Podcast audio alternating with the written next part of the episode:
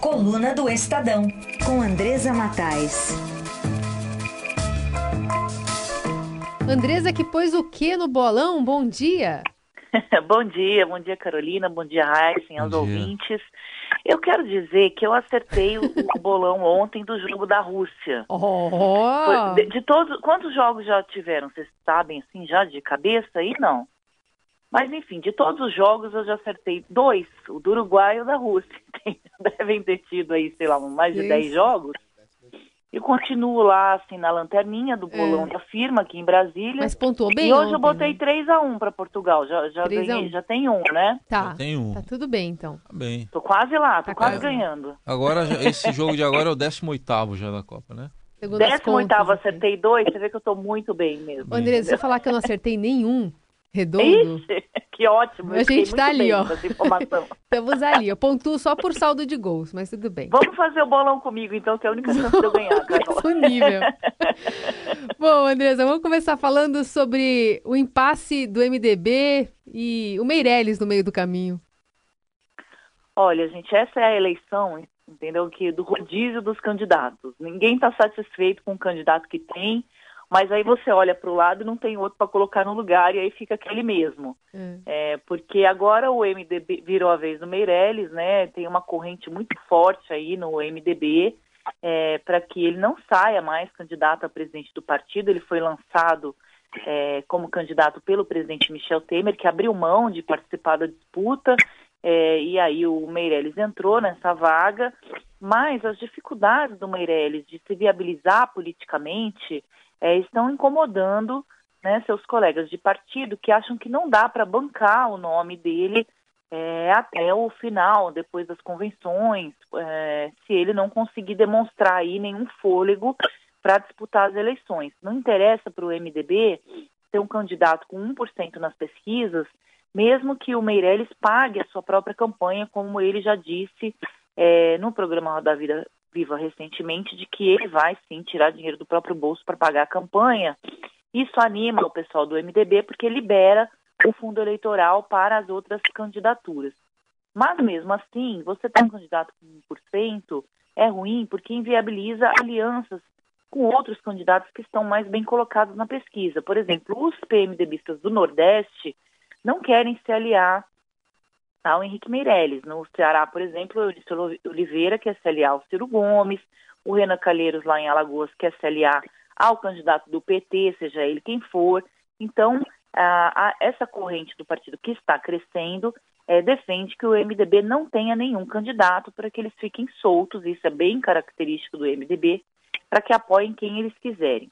É, mas essa é, corrente de troca-troca de candidato não é exclusividade do MDB, é, que deu ali, só para concluir, um prazo aí até a convenção para o Henrique Meirelles crescer ali, encostar no Geraldo Alckmin, que hoje tem de 6% a 7% nas pesquisas. É, mas o próprio Alckmin também enfrenta ali no partido dele uma pressão é, para que ele desista da candidatura e seja substituído por outro nome.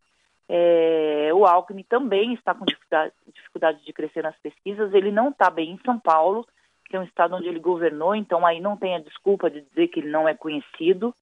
É, e ele, é, por ser um, um nome de um partido bastante consolidado, que já disputou as últimas eleições, já governou o país, se esperava dele que ele tivesse ali uns 15% no mínimo nas pesquisas. Ele tem de 6 a 10, dependendo do cenário eleitoral. É, mas uh, se tem um grupo que acha que ele deve existir, outro grupo acha que não tem outro candidato para colocar no lugar, então vai de Alckmin mesmo e espera-se que até a campanha o Ciro Gomes e o Bolsonaro, que tem a língua solta em vez de ter a língua presa, é, fale demais e o Alckmin acabe conseguindo disparar nas pesquisas por se tornar uma última alternativa é, de candidato para a eleição presidencial. E, e, ainda nessa articulação, o Temer vem para cá, para São Paulo, né? Para uma conversa tete a tete com Alckmin. Pois é, o Temer vai estar em São Paulo é, na sexta-feira, vai ter um evento aí no Palácio dos Bandeirantes, ele vai esbarrar no Alckmin, no João Dória, também vai estar o Paulo Scaff, que é o candidato do MDB ao governo de São Paulo. Agora, as últimas vezes que o Temer se encontrou com o Alckmin, hum. eles mal se falaram, então não dá para esperar muita coisa dessa conversa. Tem muito tucano que acha que o, M, que o PSDB não tem que se aliar ao MDB nessas eleições presidenciais formalmente, acha que o, MDB, por ter um governo tão impopular como mostram as pesquisas, vai ser um peso para o Alckmin, que ele vai ter que explicar essa aliança a eleição inteira e não vai conseguir falar das suas propostas. Hum. Então, que era melhor uma aliança informal. Por outro lado, o MDB agregaria muito tempo de televisão é, para a candidatura do Alckmin, que é um candidato desconhecido, segundo as pesquisas, é, e que precisa, precisa do tempo de televisão maior é, para conseguir é, resolver esse impasse. É, mas, uh, nesse caso, é, se tiver uma dobradinha e o MDB indicar o vice, eles acham que o Meirelles não pode ser o uhum. candidato, porque ele está muito atrelado ao Temer, então já se fala no Nelson Jobim. Então é um jogo, é muita informação ainda, é, é, essa costura toda para as eleições presidenciais, e de certo, é, o que a gente tem é que ninguém tem aliança ainda, tá todo mundo esperando, é, e todo mundo de olho no, no chamado Centrão, que é formado ali pelo PP, pelo DEM, pelo PR e pelo Solidariedade, que é um grupo é, que não está contaminado pela rejeição do governo e que está todo mundo namorando esse grupo, é o noivo uhum. da vez. Tá bom, vamos esperar então se vai sair casamento. Eu acho que o PSDB é moderninho, ele quer, ser, quer ter namorido, no máximo. No máximo. Com o PMDB é namorido, é, é verdade. É, namorido. o, o, o, Andresa, e o PR fez uma pesquisa, né, para saber da popularidade, vamos dizer assim, de Josué Gomes, que é um cara que muita gente quer para vice, né? Exatamente, o Josué é outro nome, né? Ele é filho do ex-vice-presidente José de Alencar, que foi ex-vice-presidente do, do Lula, é, um ex-vice-presidente bastante popular, né? Ele tinha ali uma bosta e tal. É, e está animado em entrar nessas eleições, colocou para o PR é, o nome dele à disposição e o PR foi testar. Então a gente teve acesso a uma prévia dessa pesquisa, que mas que desanimou totalmente o PR, né? O José de Alencar é um nome totalmente Josué, né? Alencar é um nome totalmente desconhecido. Na verdade, o nome dele é Josué Gomes, né? Ele não tem o Alencar. É, mas ele é totalmente desconhecido e o partido está avaliando nessa primeira né, percepção né, do, dos resultados parciais, de que vai ser muito difícil torná-lo conhecido a, a, tempo dele ser lançado é, candidato à presidência da República. Então ele pode ficar com uma carta na manga, realmente, como você colocou, para ser um vice. Ele só é conhecido quando você associa ele ao pai, né? E aí você. Mas aí para ser candidato à presidência fica muito complicado. Então, essa pesquisa é extremamente importante para esse momento eleitoral, porque ela tira esse nome da disputa, e isso é muito bom para o Geraldo Alckmin, porque cada vez que entra um candidato do centro, ele vai tirando um pedaço do Alckmin, né? Eu tenho uma fonte que diz, um tira um braço, outro tira o outro, outro tira uma perna, porque são nacos da, do eleitorado do Alckmin que ele vai perdendo essa pulverização de candidatos do centro. Sim. Bom, falar também sobre um outro, uma outra polêmica que a gente falou bastante nos últimos meses e agora talvez volte à tona, porque não teve um acordo e a ação sobre o auxílio moradia vai mesmo ser decidida pelo STF, né? Auxílio moradia do Judiciário. E agora? Olha, esse é um, um grande escândalo é, que o Poder Judiciário não gosta de comentar. A gente levantou esse assunto aqui é, na coluna do Estadão no ano passado, e aí, ah, como consequência essa discussão do auxílio moradia é, voltou à tona. A ministra Carmen Lúcia, que é presidente do CNJ, exigiu que os tribunais de justiça encaminhassem para o CNJ suas folhas de pagamento, é, mas isso foi apenas uma atitude assim é, jogada ao vento, né? Uhum. Protocolar. As, as, os CJs mandaram, mas ficou lá, é um monte de número que ninguém entende nada, não teve uma medida de fato. E essa questão do auxílio moradia, é, que acho que é um valor de quase 4 mil reais que os juízes recebem por mês, tendo ou não imóvel próprio na cidade onde eles trabalham. Então, na verdade, ele é um salário indireto, que não é, desconta imposto de renda, que fura o teto, é, virou uma grande polêmica aí no país. E agora o Estadão revela hoje que essa Câmara de Conciliação não conseguiu chegar a um consenso sobre esse assunto. Isso vai voltar para a discussão do Supremo Tribunal Federal. Na verdade, Carolina, em bom português, o que eles fizeram foi uma boa enrolada hum. nesse assunto, é, para chegar agora, já perto do recesso do judiciário, isso não ser julgado e as pessoas continuarem recebendo é, esse penduricalho que aumentem muito os gastos públicos do país. Agora, uma das propostas que essa Câmara de, é, de Conciliação fez, que o Estadão revela hoje, é você aumentar o teto constitucional, que é o salário dos ministros do Supremo, é, para 30 e poucos mil reais, e aí você incorpora o auxílio moradia no salário dos juízes.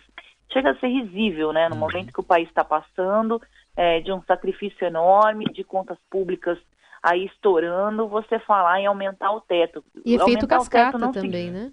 Como é que é? E, e, tem o efeito cascata também, não tem? Exatamente. O, o, o, aumentar o teto não é apenas né, elevar um pouquinho o salário dos ministros do Supremo. Você aumenta os salários dos deputados federais, dos ministros do Estado, do presidente da República, dos deputados estaduais, enfim, é a farra do boi e é, é surpreendente né, que você tenha é, uma, uma proposta como essa vindo ali da AGU, que faz ali né, a defesa ali do governo. Então, acho que é. deve ter muita gente hoje no Ministério da, da Fazenda desesperada né, com essa medida. Vamos lembrar uhum. que essa questão do auxílio moradia foi questionada ali no Supremo há mais de quatro anos. O ministro Luiz Fux, é, que é ministro do Supremo e atual presidente do TSE, colocou isso na gaveta dele durante esse tempo todo e só liberou para julgamento agora, recentemente. E aí, quando ia julgar, o, Supre... a AGU foi lá, inventou essa Câmara de Conciliação e tirou o assunto do Supremo. É porque a AGU também tem interesse porque eles têm uma chamada verba de sucumbência, é, que os é, advogados gerais da União recebem quando eles ganham uma causa para a União. Então os juízes falaram, ó, oh, vocês vão tirar nossa auxílio moradia, nós vamos tirar sua verba de sucumbência. É, é realmente né, o interesse público em primeiro lugar. Recebem aí como, como pelo próprio salário mais a verba de sucumbência. Bom, vamos, já que a gente está falando do pessoal da toga, que nem sempre se toca, né? Vamos Vamos ouvir aqui, você, já, você vai continuar com a gente, Andresa, porque a gente vai ouvir aqui o Rafael Moraes Moura, né, que é o repórter aí do Estadão, que cobre justamente o, o Supremo, cobre essas decisões judiciais. A gente tem dois assuntos para tratar com ele para você comentar também. O primeiro, a absolvição ontem da senadora Gleisi Hoffmann, ela tem ainda mais dois processos para responder. Rafael, o que, que você destaca aí desse julgamento de ontem, que foi na segunda turma? Um bom dia para você. Bom dia a todos. É, foi realmente uma maratona, né? Foram mais de sete horas de julgamento e a segunda turma do Supremo Tribunal Federal absolveu a presidente nacional do PT, Gleice Hoffmann, e o marido dela, o ex-ministro Paulo Bernardo, das acusações de corrupção passiva e lavagem de dinheiro no âmbito da Operação Lava Jato. Lembrando a todos que este foi o segundo julgamento de uma ação penal da Lava Jato no Supremo Tribunal Federal. No mês passado, vocês devem se lembrar, né, a segunda turma condenou por unanimidade o deputado federal Nelson Meurer. O que me chamou a atenção ontem no julgamento é que a gente fala que a Gleice foi absolvida por corrupção passiva e lavagem de dinheiro, mas teve uma questão secundária ali que tocou no julgamento, que foi a questão se houve ou não prática de caixa 2. Porque qual era a acusação contra a Gleice, o Paulo Bernardo e o empresário Ernesto Kugler, né? A acusação da Procuradoria-Geral da República era de que os três solicitaram e receberam um milhão de reais não contabilizados, ou seja, não que não foram oficializados, para a campanha da senadora em 2010 ao Senado, ou seja, o Caixa 2, a falsidade ideológica eleitoral. E o placar, nesse ponto específico, se houve Caixa 2 ou não, se a Gleice devia ser culpada ou não por falsidade ideológica eleitoral, foi muito apertado, foi 3 a 2 e mais uma derrota ao relator da Operação Lava Jato no Supremo Tribunal Federal, o ministro Edson Fachin. Lembrando que na segunda turma é composta por cinco ministros. Fachin geralmente fica isolado ou conta eventualmente com o apoio do decano do Supremo, o ministro Celso de Mello, e do outro lado você tem os ministros Gilmar Mendes, Ricardo Lewandowski e Dias Toffoli fazendo ali um jogo jogado, concordando nas críticas aos métodos de investigação da Lava Jato. E o que os réus, né, o que o Paulo Roberto, perdão, que o Paulo Bernardo, que a Gleice Hoffmann e o empresário Ernesto Kugler afirmavam era que a acusação contra eles era frágil porque era baseada apenas na palavra de delator, que foi um assunto até que Andresa Matais antecipou na coluna do Estadão ontem, né? E realmente foi essa tese de que prevaleceu, de que a Procuradoria-Geral da República, apesar das delações premiadas do Paulo Roberto Costa, que foi ex-diretor da Petrobras, da delação premiada do doleiro Alberto Youssef, a Procuradoria-Geral da República foi incapaz de comprovar que o que os relatores falavam era verdade. É isso. Bom, e lembrando também que esse caso não encerra as questões da, da Glaze lá na justiça, né? Ela ainda responde a um outro inquérito, desdobramento da Lava Jato, tem alvo ainda de duas denúncias no STF, uma por organização criminosa formada por políticos do PT para fraudar a Petrobras e outros órgãos públicos, e a outra pelo suposto recebimento de vantagens indevidas da Odebrecht também, né? Exatamente. A gente tem esses, essas outras duas denúncias, a gente tem esse outro inquérito que são processos que estão em fases menos avançadas, né?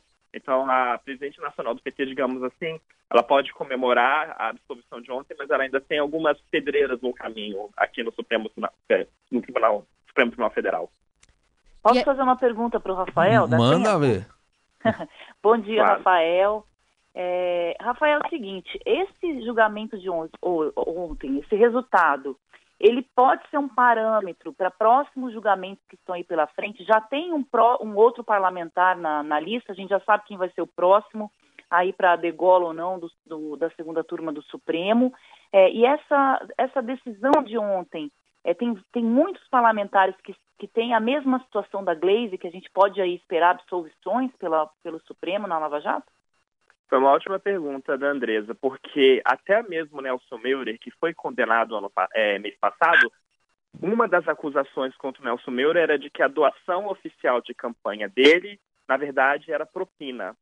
E mesmo Nelson Meurer sendo condenado por unanimidade no mês passado, porque o conjunto de acusações contra Nelson Meurer era farto, envolvia milhares de repartos de dinheiro vivo, e uma dessas acusações era a doação oficial. E no caso do Nelson Meurer, a segunda turma não considerou isso como crime. Então a gente teve, no mês passado, a segunda turma considerando que, no caso do Meurer, a doação oficial de campanha não foi travestida de propina. E agora, no caso da Gleice, a própria segunda turma não encontrou crime nesse, digamos, caixa 2 de um milhão. Eles não viram a prova de que esse dinheiro foi efetivamente usado na campanha.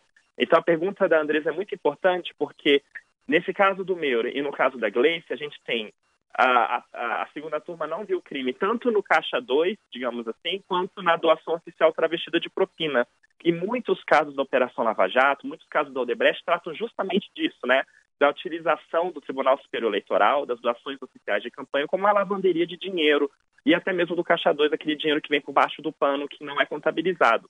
As ações penais uh, da Gleice e do Nelson Moura foram julgadas agora porque eram as mais adiantadas, mais avançadas, né? Tem outras três ou cinco ações penais que também estão caminhando para a reta final, mas ainda não abriram para as alegações finais. Assim. Então, é o caso do Valdir Hall, por exemplo. Né?